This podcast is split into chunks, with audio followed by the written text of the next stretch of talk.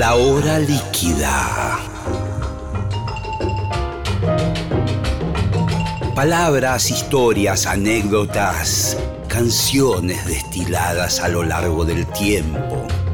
Un cóctel que se evapora, una hora que se escurre entre las manos. Mi nombre es Gillespie y les doy la bienvenida a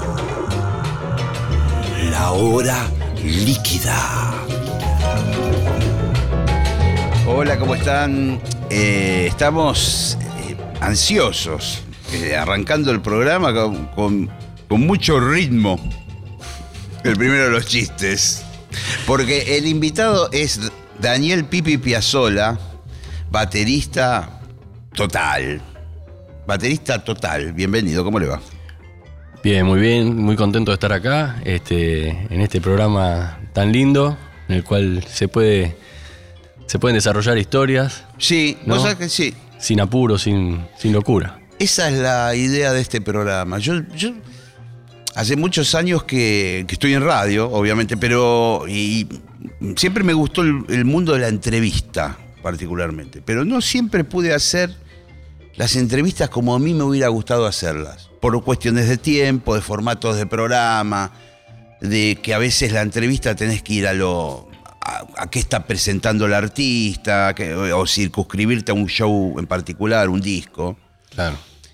Y me quedaba yo con, con, con la gana de decir, pero loco, me hubiera gustado más como entrar en el mundo, en la zona de este chabón. Eh, y este programa es todo lo contrario. Como hay tiempo, podemos, viste, por ahí hablamos de algo y podemos hasta darle una, una, eh, una profundidad a esa cuestión que, que naturalmente en otros programas no, no se puede por, por tiempo, por dinámica. Acá, viste, como y los oyentes y los eh, televidentes, porque esto también sale en YouTube, ya es como que es- le, cas- le casaron la onda. Buenísimo. ¿Viste? Me encuentro con gente que me dice, che, está espectacular, me colgué escuchando una entrevista, no sé, al Mono Fontana, que estuvo ahí y que fue uno de los programas más comentados por la, la data, ¿viste? Que empezó a, a tirar el mono. Claro.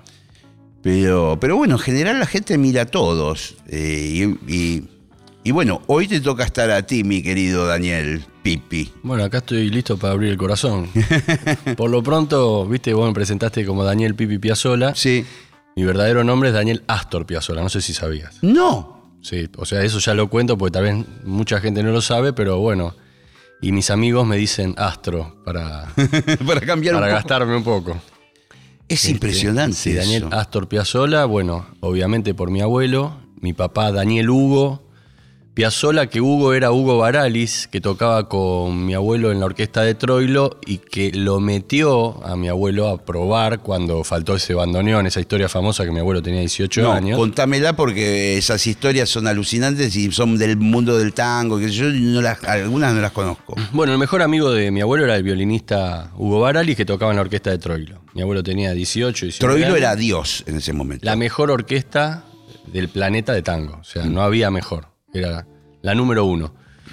Y mi abuelo tenía 18 años, hacía algunos laburitos, algunas cosas. Este, y como era muy amigo de, de Hugo, iba a todos los ensayos de la orquesta. Y un día falta un bandoneón y, y se acerca mi abuelo a Troilo, una torrante, mi abuelo terrible. Sí, yo he visto entrevistas, no lo pude conocer en persona, pero es personaje espectacular. Tenía el traje listo en una bolsita y el bandoneón. Se iba a los ensayos con eso. Por las dudas, que, Por las dudas. que pintara la oportunidad. pintó y le dijo, ¿me puede probar? Yo me sé todos los temas. No, pibe, dale, son muy chicos, anda. Y se acerca Hugo Varela y dice, pruébelo, pruébelo. y lo probó y mi abuelo sabía todo de memoria. Todos los temas, de punta a punta. Este, bueno, pibe, arrancás esta noche. Bueno, listo, ya está, ahí tengo el traje, se lo puso, arrancó y ya a los tres meses ya era el, el- el director, el arreglador, Claro, arreglaba los temas, era una cosa de loco. Claro, porque tu, tu abuelo empezó a escribir arreglos. eh, Bueno, además está decir que la, la pluma que él tenía, la forma que escribía era alucinante, tenía una muy buena formación además. Sí, él escribía en forma vertical. ¿Sabes cómo es eso? Sí, eh, digamos, los pentagramas va una nota, otra, otra, otra. Claro, él- viste que por lo general vos escribís la melodía Sí, y y después, después, arreglás, le pones las cuerdas. Sí, bueno, sí. él ya escribía directo porque ya sabía todo lo que iba, estaba en su cabeza. Sí, sí, es, es alucinante. Eh, no sé si todos los que nos escuchan van a entender la idea, pero yo creo que sí. Sí, es como, no sé, si Es como que eh, eh, eh, en, en vez de ver unidimensionalmente, vos, vos tenés la melodía y después decís cómo la podés vestir. Mm, claro. eh, él lo veía multidimensionalmente. Todo o sea, vez. ya le hacía la, la- la ropa completa A la vez. a cada nota. Sin la necesidad de usar un piano. Directamente. Ah, eso yo no lo sabía. Creí que. Ha hecho muchos arreglos así, viste que en una época se tocaba en las radios en vivo Sí. o en la tele. Bueno, acá mismo Radio El Mundo era antes esto. Totalmente. Bueno, y a él, no sé, tenía que hacer 15 arreglos para, para mañana. Y se iba a un café que estaba enfrente y ahí los empezaba a hacer a, a mano alzada, taca, taca, taca, mientras tomaba cafecito, Claro, charlaba. él, cuando apoyaba el, el lápiz en el pentagrama, eh, él sabía cómo sonaba esa nota, sin un- escucharla. una anécdota muy buena que me enteré el año pasado. Vino un fotógrafo a, a mi casa este, y me dijo que le había hecho una. Tuvo en una sesión de fotos de mi abuelo eh, en Punta del Este en un veraneo.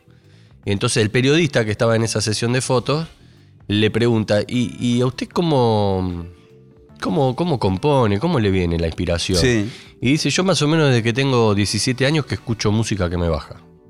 Constantemente. Entonces, por ejemplo, mira, le dice, frena, Sí. se sienta en el piano y dice, ahora en mi cabeza está sonando esto y toca algo hermoso. algo nuevo. Sí, sí, sí. Ahora esto me está sonando. Y entonces el tipo le dice, bueno, mi abuelo decía, lo siento las 24 horas del día. Dice, pero ¿no te volvés loco?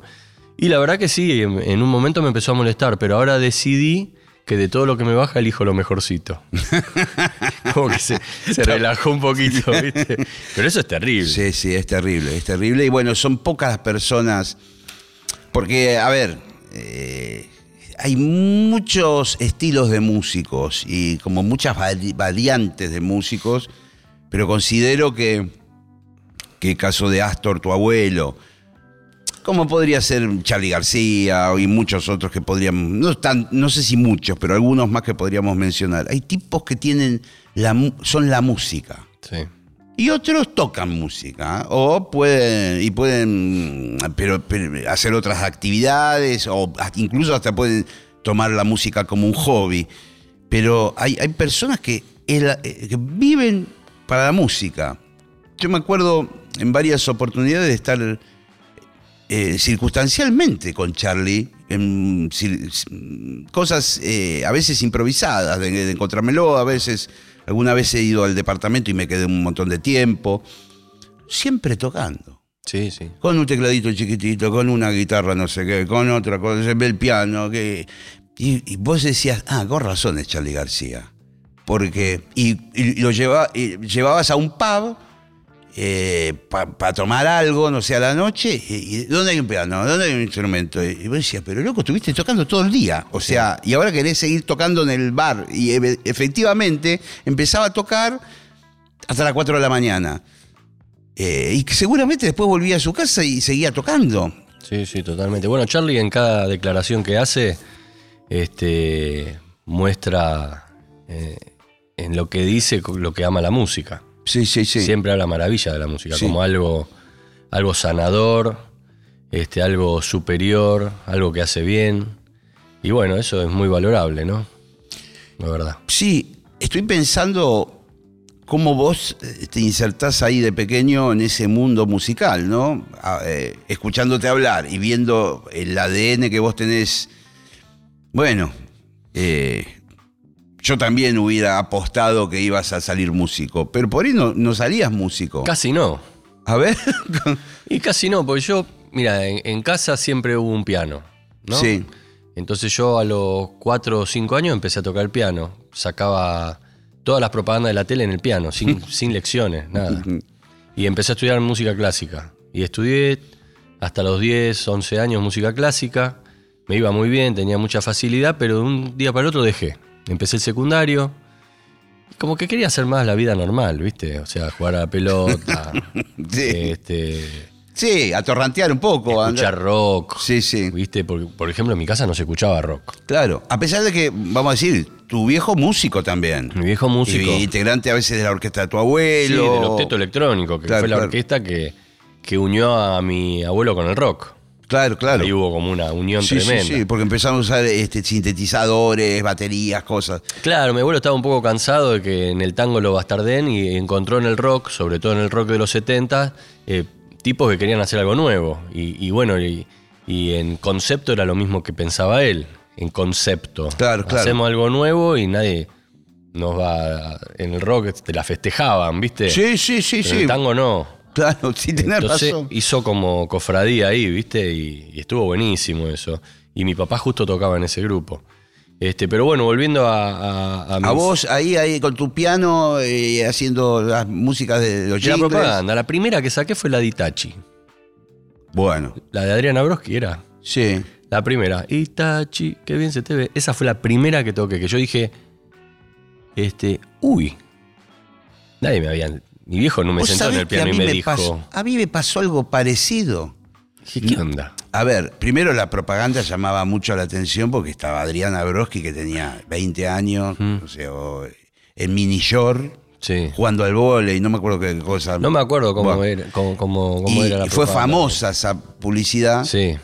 pero a mí me gustaba la música. Eran muy buenas las músicas de las propagandas. Sí, eran- Porque los jingleros Sí, eran todos los músicos top de esa época. Claro, claro. Vos tal vez no te enterabas, pero no sé, tal vez tal vez lo hacía Malvicino. claro, claro. Vos ¿entendés? escuchabas que había una cosa. Y lo tocaba el zurdo y Adalberto Sebasco la base. Sí, sí. O Junior Cesari Sí, sí, sí. con, no sé, Faz Fernández. Sonaban buenísimas, sí. Buenísimos, todos tocados, tiempo real. Sí, sí. Bueno, y, y- y cuando me pasó eso fue como magia, ¿viste? Como, como el cubo de Rubik, ¿viste?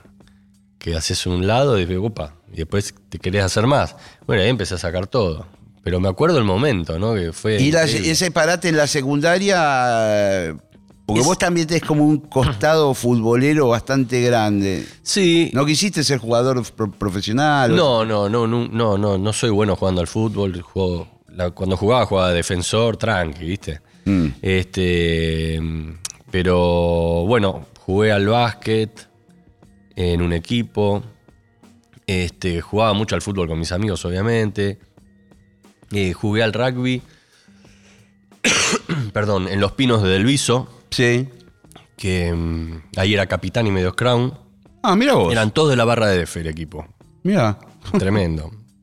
Me acuerdo del indio, el gallego, el panadero, dos tipos enormes. Yo era chiquitito. Claro, pero chiquitito. ágil, me imagino. Sí, pero parecía, no sé, parecía de, de cuarto grado y estaba en segundo año, ¿viste?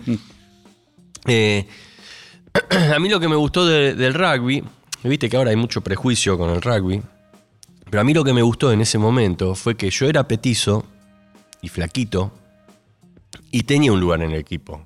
Mm. El gordo también. Sí, es verdad. El alto, sin habilidades deportivas, un tipo que no le podía pegar ni a la pelota ni, ni nada, también.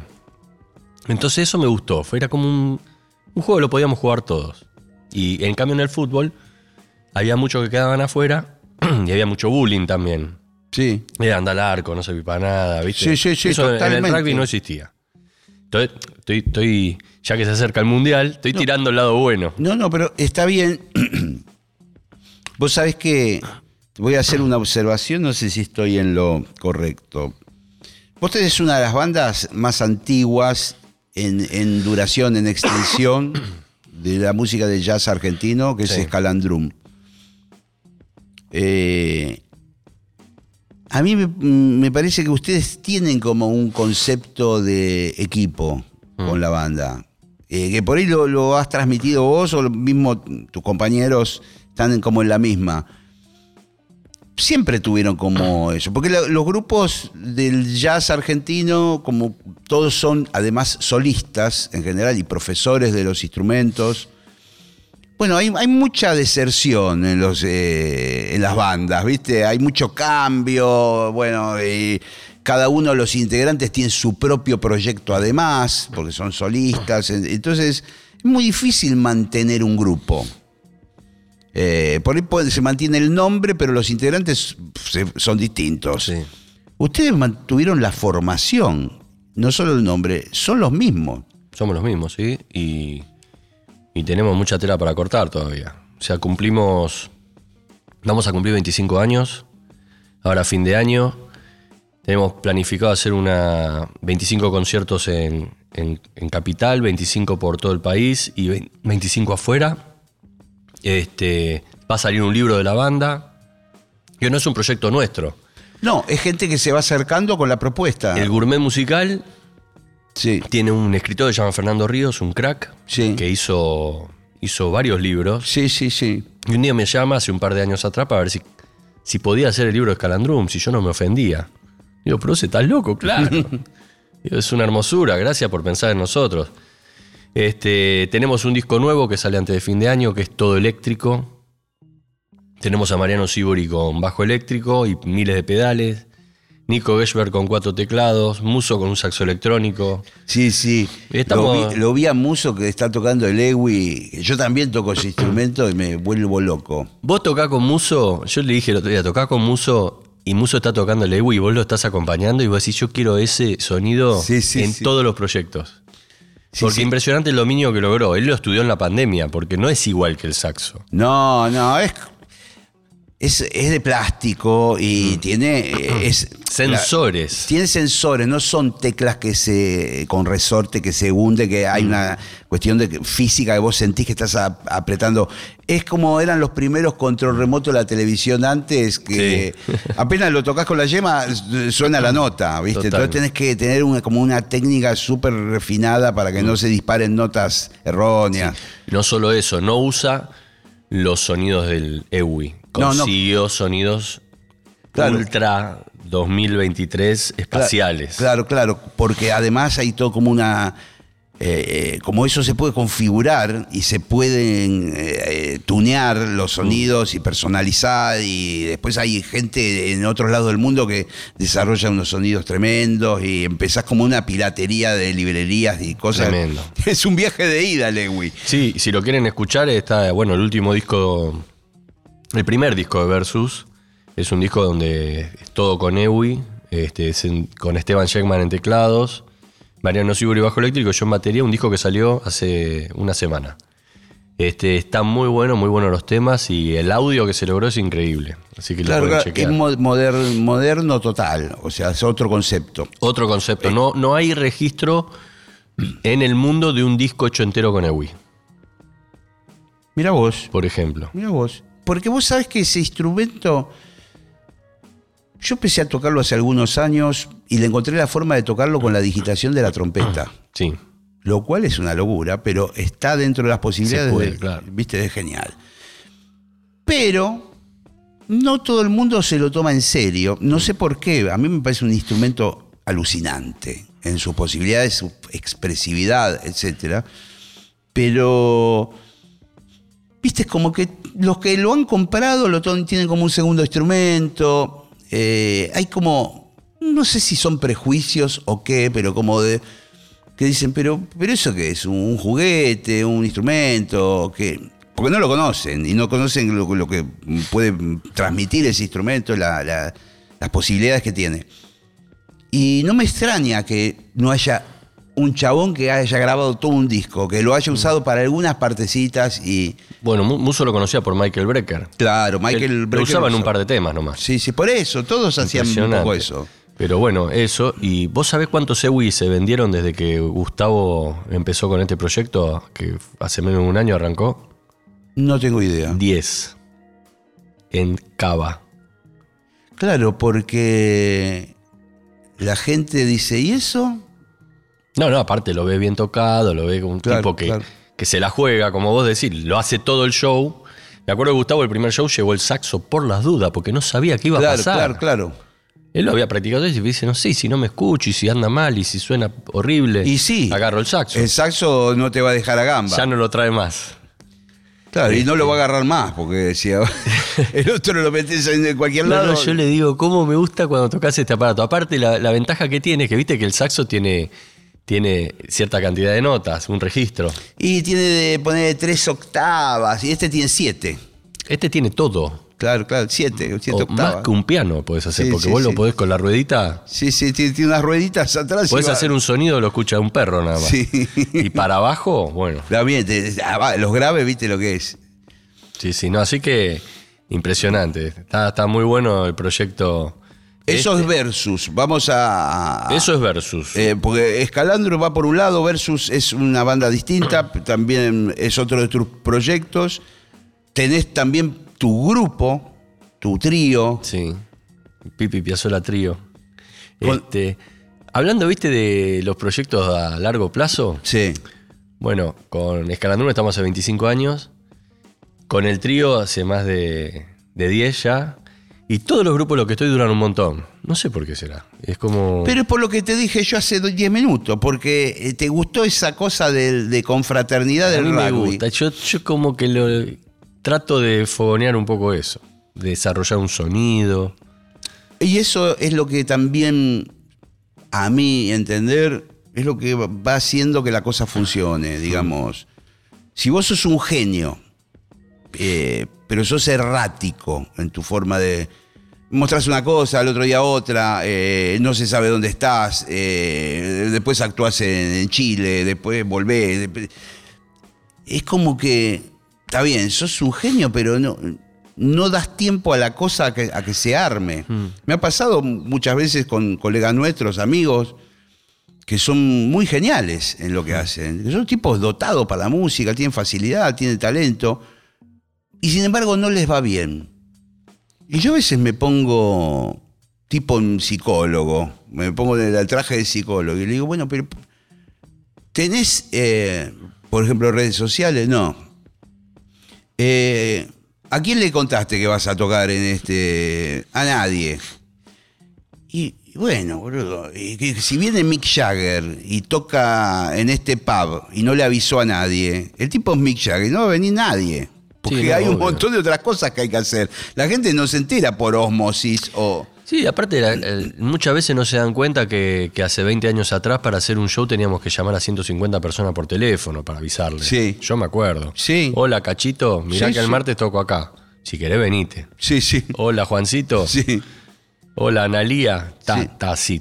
Un día entero llamando.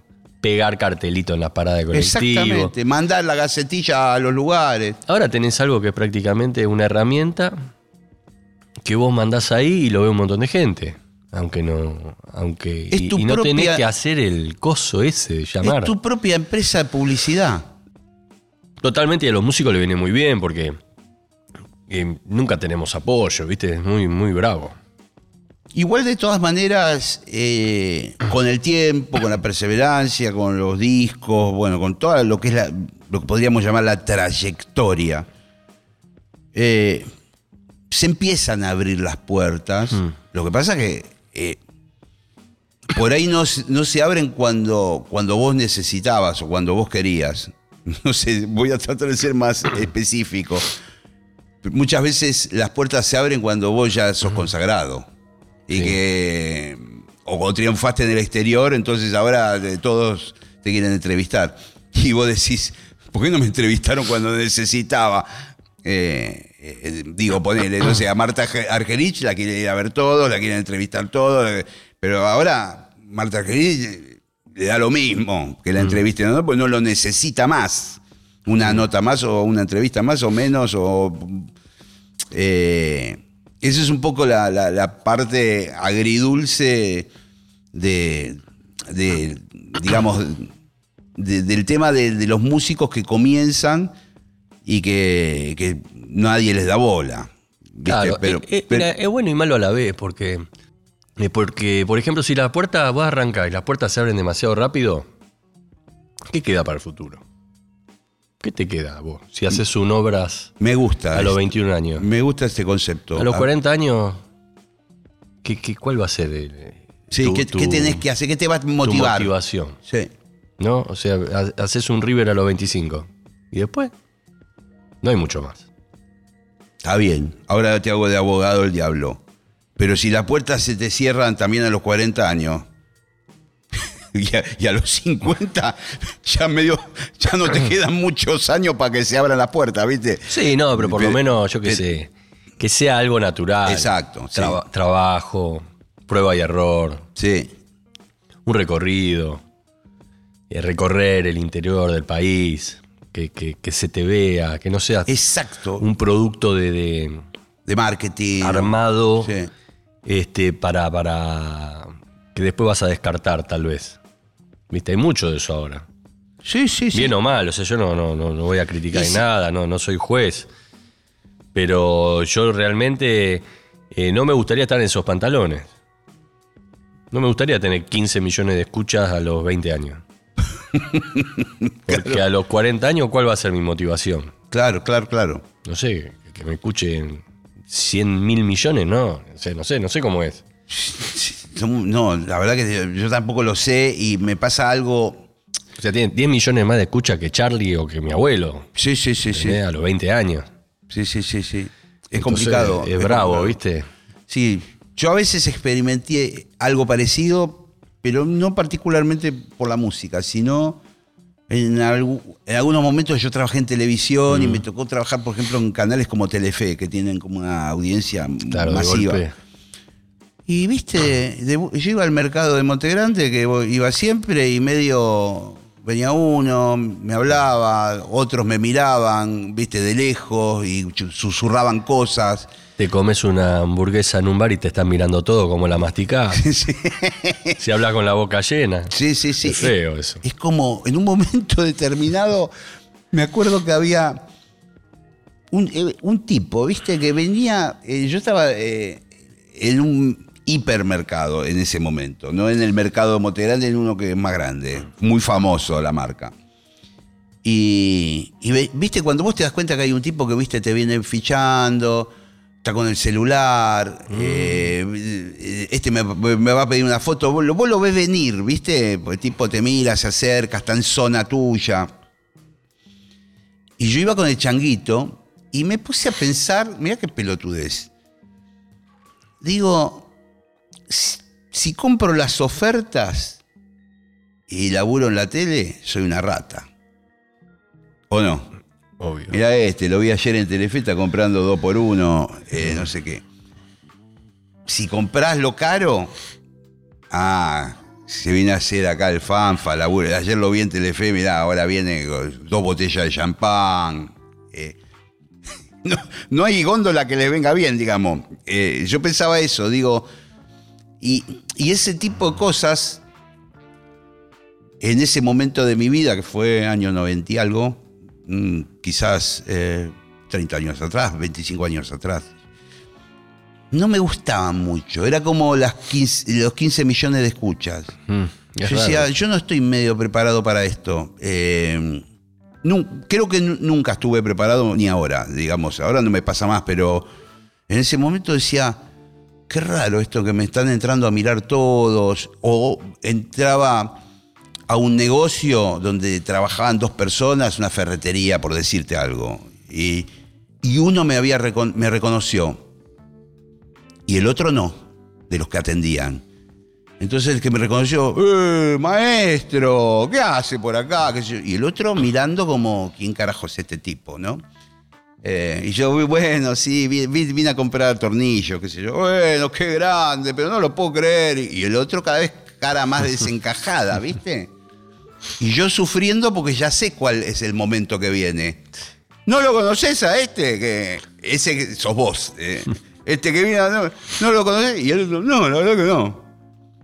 Este es el que está con Petinato. Sí, pero no, no, no. eh, pero el que está en la noche. Sí, pero no, no. Y ahí me dan ganas de meterme a mí y decir, no sigas insistiendo, no me conoce. ¿Qué querés que haga? este, eh, esas situaciones me, me- me ponen incómodo, me dan ganas de, ir- de irme, ¿viste? Sí. Porque digo, no, no. Si vos me conocés, ya está bien. No, no hagas que los otros que no me conocen eh, se metan en esta historia. ¿Te, apa- te pasó alguna vez? No, me, me pasó, por ejemplo. O que te para alguien y se saca una foto Sí, eso me pasa. y todos los que pasan alrededor dicen, ¿y este quién carajo es? A mí me pasa mucho eso, pero por baterista. Claro, Siempre claro. son bateros. Y eso me llena de orgullo. Este no es por otra cosa. Me llena de orgullo que sea por, por, por lo que doy por el instrumento. Claro. Me pasa en la calle, me pasa en, el, en veraneo, pero casi siempre, digo, vos sos baterista, sí. Eh, vamos, foto, aguante. Y en la cancha me pasa. Casi siempre soy baterista, baterista, pero después no, no me conoce nadie. O sea, me ofrecieron varias, varias veces hacer programa de televisión. Claro. Este, Radio hiciste. radio hice. Acá en esta misma casa. Totalmente, la pasé muy bien con un equipo, con Dani, con Corbin. Sí, señor. eh, nada, era un grupo, un grupo hermoso. Este, pero bueno, a la larga me di cuenta tampoco que, que no era lo mío, ¿viste? No, no sé, no. Me, me gustaba hacerlo, pero no. A mí me, me gusta Tocar y estudiar. tocar y, estudiar y dar clase. O sea, de hecho cambié los lunes de radio por lunes dar clase en el Conservatorio de la Ciudad de Buenos Aires. Entonces, este, me encanta enseñar. Y, y bueno, me ofrecieron hacer televisión y todo eso y yo siempre le digo a, a mi manager, no, yo no quiero ser famoso. Quiero caminar por la calle y que nadie sepa quién soy. Está tranquilo. Viste, a veces lo veo a Messi, pobre que es un genio, de todo lo amamos, pero ese tipo no puede salir de la casa. No, es verdad. Hace 20 años no puede salir de la casa. No puede ir a comprar un paquete de, de chicle al kiosco. No, no. Ir al cine menos. Tiene No. que tener el cine en su casa. O sentarse en un bar a tomar un cafecito. ¿Hay algo más placentero que eso? No, culpa- Recién me tomé un cafecito. Sí, sí, sí. Estaba ahí, mira. Él no lo puede hacer. Sí, sí, sí. Entonces, bueno, yo le decía, yo no quiero ser famoso. Lo único que quiero hacer es tocar y bueno, y tocando llegar a lo máximo que pueda.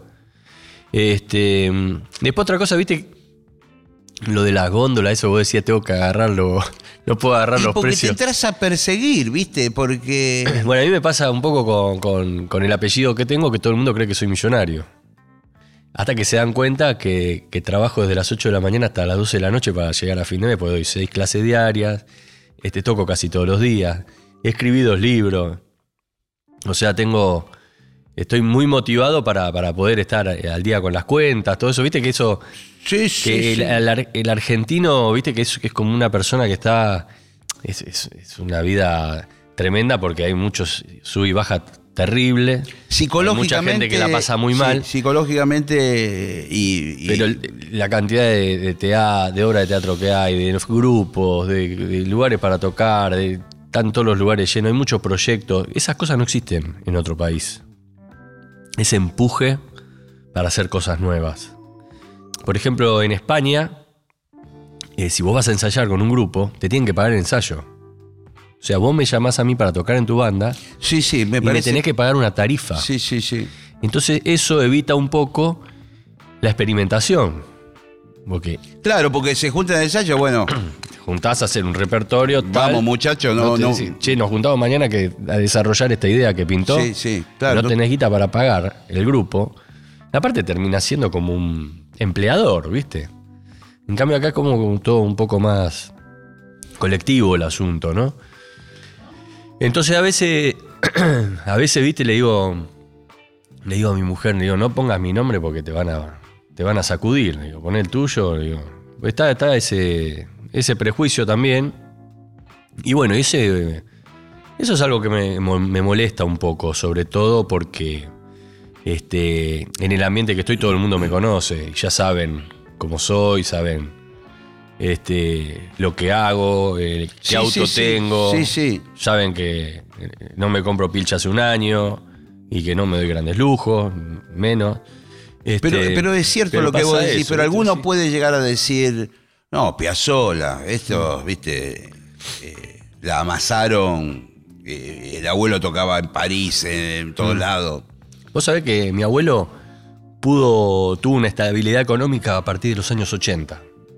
O sea, en el tramo final de su vida. 10 años de su vida. Estuvo bien económicamente. Después todo fue una lucha terrible. Es interesante saberlo también así. ¿eh? Es muy interesante y también es interesante saber que eh, uno de sus temas más famosos, Libertango, lo compuso a los 55 años. ¿No? También eso da esperanza a los artistas. ¿no? Sí. Decir, Hoy no me sale nada, ¿viste? Sí, Estás a los sí. 30 años y digo, pará, mi abuelo a los 55 escribió Libertango. Claro. Tenés bastante tiempo todavía. Eh, no, no hay, no hay edad para eso. Una vez, ¿sabés lo que dijo? Eh, yo era. Yo estaba arrancando con la música, no sé, año noventa y pico. No sé si no tocaba con, con Daniel Massa ya. Mm. Pergolini dijo en un programa de radio, porque estaba leyendo este, unas ¿Viste? Cuando leen las revistas. Sí, sí. Y había aparecido una nota mía Mm, que decía mi sueño vivir de la música, decía yo. sí. Este.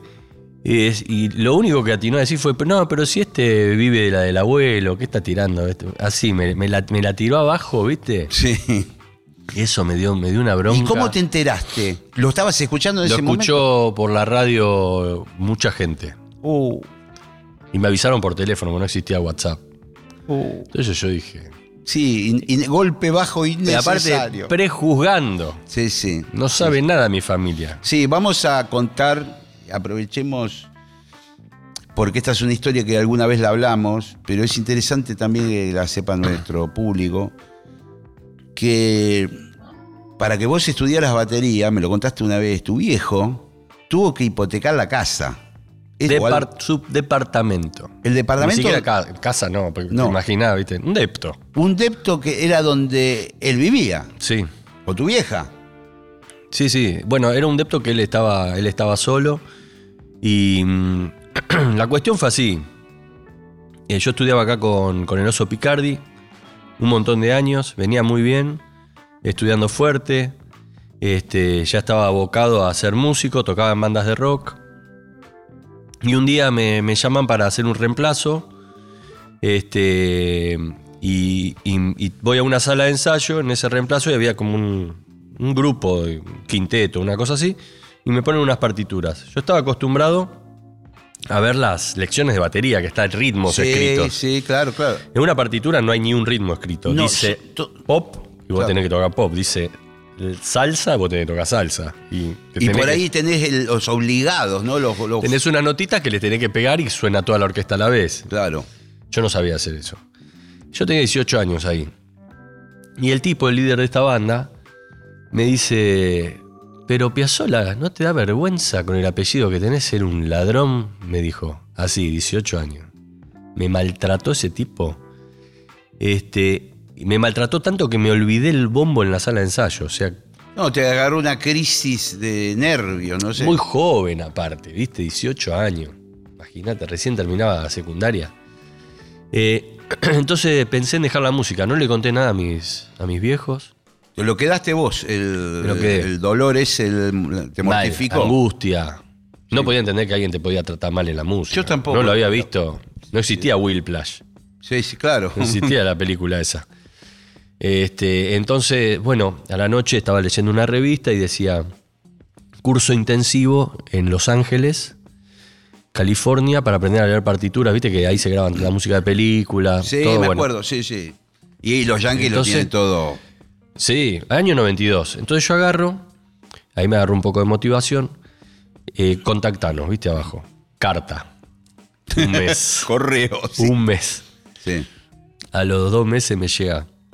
Bueno, tenés que hacer esto, esto y esto. Era grabar un cassette, un solo y varios ritmos estaban ahí.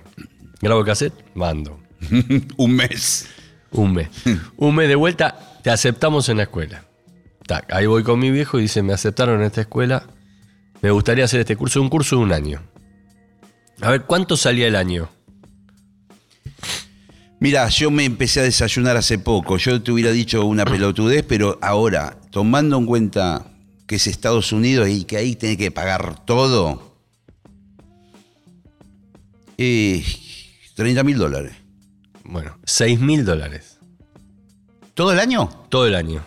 No es caro. No, pero tuvimos que hipotecar el departamento porque no teníamos 6 mil dólares. Claro, claro, claro. No, no, no había. Y mi papá se la jugó. No, y dijo, aparte, yo "Ah, ahora hay que contar pasaje, dónde vas a dormir, sí, sale, Morphy. sale mucho más de 30 mil ahora. Ah, ¿viste? Bueno, claro. Mucho más. O sea, de 50. Bueno, la 60. lista no estaba. Tu hijo no la tenía. No, no, no. Entonces hipotecó, pidió un préstamo. Yo con eso me fui para allá. Y este, ya me fui eh, con mi viejo. Sí, te Hipotecó fuiste, el depto. Sí, te fuiste un poquito presionado. No te quiero. Este, este hijo de puta me dijo, soy un ladrón. Sí, sí, sí, sí. Llego a Los Ángeles, examen de nivel. Había cinco niveles, entré al más alto. Digo, bueno, ya empezamos a Bien. devolver a dar vuelta. algo, ¿no? Sí, Porque, sí. bueno, o sea, si, siempre aprendes más si está con los mejores. Bueno, éramos 70. Todos tocaban 100 veces más que yo. Primer día de clase, ¿vos sabés lo que pasa? El profesor toma lista, yo no sabía hablar inglés, un desastre, me fui... Sí, sí, la tiraste a la, a la pileta. Sí, a- quería mejorar, quería resolver ese problema que me había traído esta frustración y que me, me le iba a traer seguido. Entonces, este, toma lista profesor, dice Daniel Piazzola, I'm here, es lo único que sabía decir. y me empieza a hablar el tipo, taca, taca, ta, ta. primer día de clase, todo batero mejores que yo. Entonces me, ha- me hace una pregunta y yo le digo a un puertorriqueño que tenía al lado, le digo, ¿qué me está diciendo? Si tenés algo que ver con Piazzola, me dice. Sí, es mi abuelo. Y el tipo le pidió a todo el aula que se levante y que me empiecen a alabar. No, boludo. Primer día de clase. O sea, bueno, era, era a tope. O sea, la presión era. Sí, sí, claro. Y bueno, ahí empecé a practicar. Ese año practicaba 17 horas diarias. Y llegué a. a- al fin, a fin de año hacen tipo los Oscars en todas las escuelas. Eh, Como una especie de ceremonia de graduación. sí, los nominados son mejores ritmos latinos. Sí. Tres pibes. Sí. El ganador es tal, se gana un tambor. Bueno, quedé nominado para mejor baterista de la escuela, de la universidad.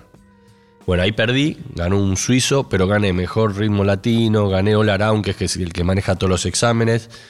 Mi promedio era 99.75, entonces pude, pude hacer un examen adelante de los sesionistas top de, Oh. de Los Ángeles, que te tiraban las partes a primera vista. lindo. Y tocabas con ellos. Y vos decías, ¿qué, qué son? Cagadita de mosca. ¿Qué, qué pusieron acá en la partitura? Terrible. Bueno, pues ya sabía leer. Claro, claro. Entonces, este, y ahí había que hacer un solo libre. Ahí éramos ocho los que clasificamos para eso. De, de, ese, de ese examen con los sesionistas de Los Ángeles iban a quedar los tres mejores de la escuela. Y yo hice un solo que hice una chacarera. Raro. Yo dije, claro, yo sí. dije, estos, todos estos tienen una técnica infernal, me pasan por arriba. Digo, yo vengo bien, mejoré mucho, pero bueno, vamos a probar algo, vamos a, a probar con algo de, de- de- de mi país a ver qué pasa. Claro. Y bueno, lo arranqué tipo samba, viste, chac, cutum, Sí, sí. chac, cutum, pa, chicum, cupac, chicutum, pa, tum, chicupac, y fui como enlazándolo con la chacarera. Y cuando terminé solo se pararon todos a aplaudir. Y después me preguntaban de dónde, qué era eso. Claro, no entendieron un tan- pomo. Claro, claro. No sabían dónde estaba el uno, no sabían Claro, claro. qué carajo era. Y era ahí me di ritmo. cuenta, a los 20 años, me di cuenta que si vos mostrás lo tuyo afuera, este, bueno, es, es mejor. Esa es la que va. Es mejor. Vos sabés que es un tema que bastante recurrente en este programa, hablando con, con colegas músicos. Eh, nuestra música es fabulosa y es única. Sí. Pero, viste, qué sé yo, como que a veces, y yo me pongo en el lugar de todos, recibimos toda esa cantidad de información, sobre todo en Norteamérica, de Europa, en nuestro, bueno, los grupos de rock sinfónico, los de jazz de Norteamérica. Y es como que uno en un momento determinado, vos decís, yo quiero tocar esto.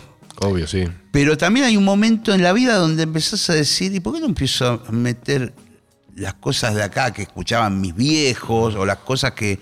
O viajás y, no sé, te conoces Jujuy o Salta y te empezás a... Y decís, mira qué linda la música andina.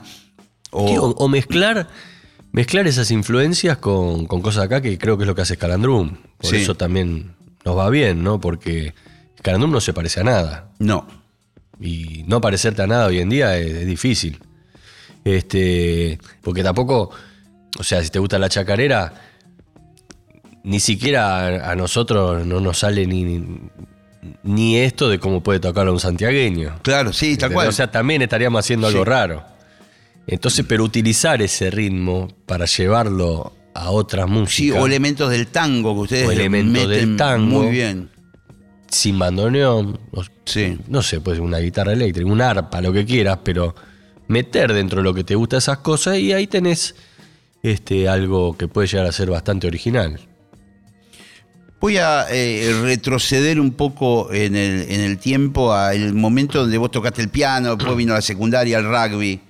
Eh, ¿Cuándo aparece la batería? ¿Y cómo, cómo enlaza? Porque me, me imagino que tu abuelo, por más que estaba de gira, muchas veces vivió en el exterior, pero cada tanto te veía, te preguntaría, ¿estás estudiando piano? No, nunca me preguntó Ah, nada de eso. ah, no. No, no, por suerte no. En mi familia es muy especial porque te dejan hacer lo que quieras. Eso está bueno. Sí. No hay una presión de que tenés que hacer algo sí o sí. Este, mm, yo lo que tuve suerte con mi abuelo es que cada vez que estaba en Buenos Aires me llevaba a todos sus conciertos. Desde chiquito hasta el día que se fue. Todos, ¿eh? Todos los conciertos me pasaba a buscar y nos íbamos a ver el show. No sé por qué. Pero era como que me elegía a mí para eso. Se ve que tal vez tenía Y vos estabas ahí musical. en el, en el camarín con ellos, toda esa. Todos íbamos en el auto juntos, La previa.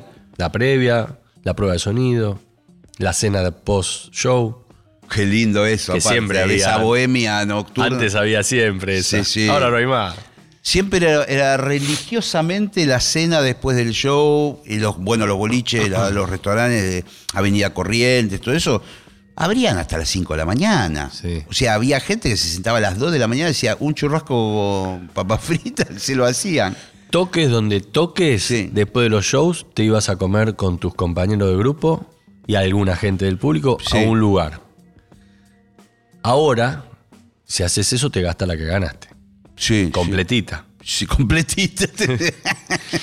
Entonces, Sí. como eso cambió un poco, pero la verdad que esa era buenísimo. Vos y vos que- ahí eh, escuchando lo que hablaban. eh, Escuchaba, y- claro, no, no había telefonito, no había nada, estaba ahí. Entonces, era muy lindo. Este, bueno, y con la batería fue así. Yo empecé a ir en primer año de secundario a la cancha. Con mi amigo Emiliano Damonte. Fuimos a la popular de River por primera vez, un partido River Deportivo Español.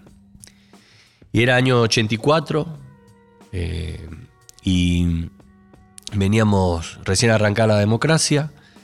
Este, y no había murgas en las plazas todavía, no había, Tenés razón, se estaba no como había nada. de a o sea, poco. La gente está estaba- todo prohibido, Sí, no, sí. no había nada. Entonces, la, la primera vez que veo eso, ver 20, 30 tambores tocando a la vez, todo el mundo cantando, fue en una cancha. Entonces, Qué power, ¿no? Boom, boom, boom. ¿Viste la película Gladiador cuando arranca que está Russell, Russell Crowe, ¿no? Sí, sí. Con el rey este, y ven un bosque y salen como unos vikingos, de unos germanos gigantes de adentro. Para mí fue ver eso. Estar adentro de eso. Claro. Una, una experiencia gutural Sí, sí. una cosa me movilizó mucho. Y ahí empecé a ir a seguir a River a todos lados y en casa. Golpeando que cualquier cosa. La cuaderno. lo volvía loco, cantando las canciones a mi vieja, a mi viejo, los cubiertos. Y ahí empezó mi afinidad con el ritmo. Hasta que un día veo un solo de batería y me doy cuenta que en un solo instrumento estaban todos los de la murga: el bombo, el tambor, platillo, Sí, sí, toms. Sí, sí. Y ahí empecé a estudiar con el oso y mi, sentí el amor total cuando me compré mi primer par de palos. Abrí la bolsita, venían en bolsita antes. De nylon. Sí. Sí. Abro la bolsita y sale el olor de la madera. De la madera. Ahí está. Un olor muy parecido al estudio Abbey Road. Mirá vos. Que ese también no me lo olvido más. Mirá vos, contámelo. Porque ustedes grabaron ahí. Grabamos En. Londres, en el famoso estudio Abbey Road que iban los Beatles, ¿no? Abbey Road, eh, nosotros estábamos de gira con Escalandrum, que somos siete, contando nuestro manager, y Elena Roger, estábamos en ese momento tocando en París, y nuestro manager, que es fanático de los Beatles, había seteado dos días en Abbey Road, 23 y 24 de octubre, Para grabación. para grabar. Es decir, que lo tenés que alquilar. Ahí los tipos son ingleses. Sí. Quiere venir a Abbey Road y listo. Sí. Eh, Hay que tener un link previo para, para que te... ¿Qué tal? Porque tampoco, hola, ¿qué tal? Quiero alquilar. No. ¿Quién sos, flaco? Claro, es como que, bueno, Claro. Facu Rodríguez, que es nuestro técnico de Sí. grabación, grabó ahí, trabajó ahí porque vivió siete años en Londres. Entonces, bueno, él nos hizo, nos facilitó la movida. Bueno, y la cosa fue así. Si yo era, si era el, el- el Pipi Piazzolla Sexteto, no se podía hacer. Pero como Escalandrum es como una cooperativa, todos ponemos lo mismo, todos ganamos lo mismo. Pagar eso entre siete No es lo mismo que uno solo. Y lo No, podemos hacer. Claro, claro, claro. Esa es la potencia de un grupo. Que puede tener un grupo. Sí, sí, pero aparte ustedes tienen la camiseta puesta todo. Tenemos la camiseta puesta. O sea, no son sesionistas eh, No. en Escalandrum. No. Y podemos lograr objetivos que, que un solo tipo no, no podría hacer, ¿no? Entonces, bueno, dormíamos, me acuerdo, cuatro por pieza. Yo dormía en la cama con Horacio, Gershberg con Sibori, Muso. Me combina, esa pareja Muso me gusta. Con, Muso con Fogiel, creo. Y sí, otro, Y bueno. Pantirer con Facu Rodríguez. Hasta el técnico nos llevamos. Estuvo buenísimo. Y fue. Lo más loco de esto fue que durante ir a grabar a otro lado que no sea tu ciudad, es como que vos, viste que vos acá estás grabando y te decís, uy, mañana tengo que pagar el gas, tengo que llevar a los Sí, pibes a la escuela. totalmente. Tal vez llego a casa y. El celular, que tenés cosas, viste, Claro, te tengo, que entra preparar, mensaje. tengo que preparar el morfi. Allá como que vos estás grabando. Sí, sí. Lo único que tenés que hacer después de grabar es ir a tomarte una cervecita al bar de enfrente. Hasta mañana que volvés irte a a, grabar. dormir que estás pensando en la grabación. Y entrar y se- la cabeza limpia. Sí, sí, Eso sí. es increíble. Bueno, y Abbey Road, este, yo no fui con mucha expectativa porque yo dije, bueno, si voy con mucha expectativa, después llego ahí y me parece algo normal. Siempre trato de bajar un poco. sí. Entonces, bueno, desde que entré hasta que salí fue la mejor experiencia de mi vida. El trato impecable, el lugar hermoso, moderno, todo lo mejor. Moderno y antiguo, porque también está Mirá, todo lo de antes. Escucha esto, moderno, olor a... ¿Viste cuando abrís un- la caja de, de un micrófono nuevo, el Sí, sí, olor? ese olor como. Ese olor. Sí, sí, entre plástico, tergopor, eh, esa Eso. cosa. Abrís la puerta donde está Estudio 2, que es donde grabamos nosotros, Sí. grababan los Beatles, olor a blem de... ¿Viste eso con que se ilustraba los pisos? Sí, sí, cera, suiza. Cera de, de- del año del cohete. O sea, moderno, Sí. habría vintage, como el olor de los palillos. Este, y bueno, la experiencia fue increíble. Ellos son muy, muy genios eh, en, en eso, ¿no? Eh, eh, particularmente los ingleses, de tener las cosas antiguas y las nuevas conviviendo. No es que eh, por lo nuevo destruyen todo, No. es como que... Es tremendo. Por ejemplo, nuestro saxofonista grabó con un micrófono que había grabado Frank Sinatra. El mismo. Mamadera. Era todo así. Y bueno, ahí grabamos todos juntos y terminamos el disco en un día. En una tarde. Y al otro día no teníamos más nada que hacer y grabamos otro disco más. ¿Tenían la otra jornada alquilada también? Sí, pero ya habíamos terminado el primer día, ¿no? Una cosa. la, ma- la manija que tenían... Sí, sí, grabamos así, en seis horas habíamos terminado el disco. Y después, al otro día fuimos y le dije, en vez de hacer de vuelta tomas Eh, de- claro. del mismo disco que ya sabemos que está más o menos bien, ¿por qué no agarramos temas de mi abuelo que no hayamos grabado aún? Y teníamos ahí varios. Y ese disco fue, porque nosotros sacamos Estudio 2 y es como a los cuatro años después el disco 100, que fue para los 100 años. Entonces, bueno, en dos días metimos dos discos, lo súper aprovechamos Che, en el momento. Te diría que genial. Y qué, qué linda experiencia estar ahí, ¿viste? No sabe cómo suena. Tenés un. al- yo tenía la batería acá y acá tenía una consola así gigante que le podía poner cámara al piano, sacársela. Le podía poner. O hacer sea, que Pantiller suene con, con sonido ¿Vos de. podías bombero. configurar tu propio sonido y cada integrante de lo mismo? Mi propio sonido con- y con las cualidades de audio que me gustaba más de cada instrumento. Cámara, no cámara, delay, Sí, sí, lo sí. que quieras. Auris increíbles. Eh, la batería sonaba igual que en el Teatro Colón. Perfecta. Con esa acústica hermosa que no, que no es ni muy apagada ni, ni, ni muy reverberante. Le pegás fuerte y parece suave. Sí, sí. Viste ese sonido. Bueno, viste Pink Floyd, así como. En el Colón tocamos una vez. Tocamos con Lito. Sí, con Lito Vitale. Sí, qué linda Me experiencia. acuerdo de, creo que nos sacamos una foto mirando la Total. cúpula. Qué Sí, maestro. Qué lindo tocar ahí, ¿eh? Qué divino. Sí, es verdad lo que vos decís del sonido. ¿Viste lo que es sonido? Sí, sí, te da como impresión lo natural que suena. Sí, con Escalandrún cuando tocamos en el Colón siempre tocamos sin nada. Sin Ningún mix. tipo de micrófono. No, no. Y suena todo perfecto. Claro, porque la acústica. vos- bueno, vos fijaste que a mí me gusta mucho este estudio. Este estudio lo Este hizo estudio un bueno. inglés. Y tiene como una cosita Abbey Road. Acá se podría grabar muchos discos. Sí, sí, sí, sí. Es- sí. La sala es ideal. Es una maravilla. Y mirá las dimensiones que tiene, es una bestia, la altura y todo. Pero ¿Cuándo, cuándo armamos el proyecto? vamos a hablar de. Sí, vamos, vamos a hacerlo.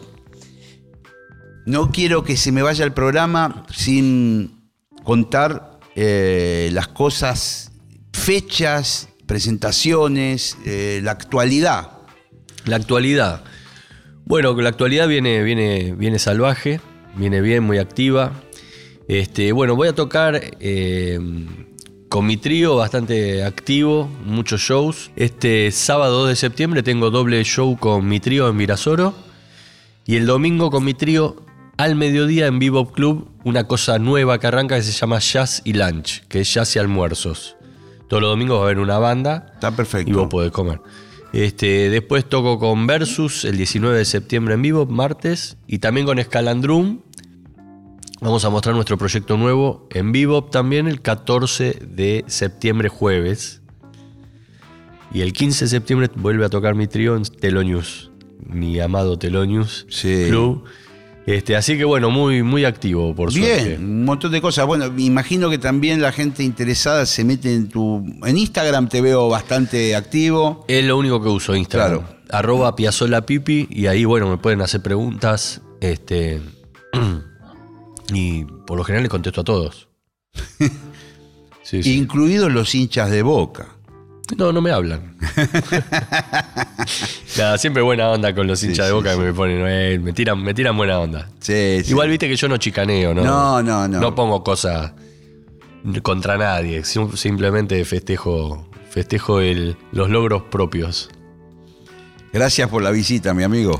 No, gracias a vos, gracias por tenerme en cuenta. Siempre es hermoso hablar con vos, que se da todo tan relajado, tan ameno. Siempre, este, cuando, cuando conozco a algún amigo que viene a hacer una entrevista con vos, le digo, la vas a pasar genial.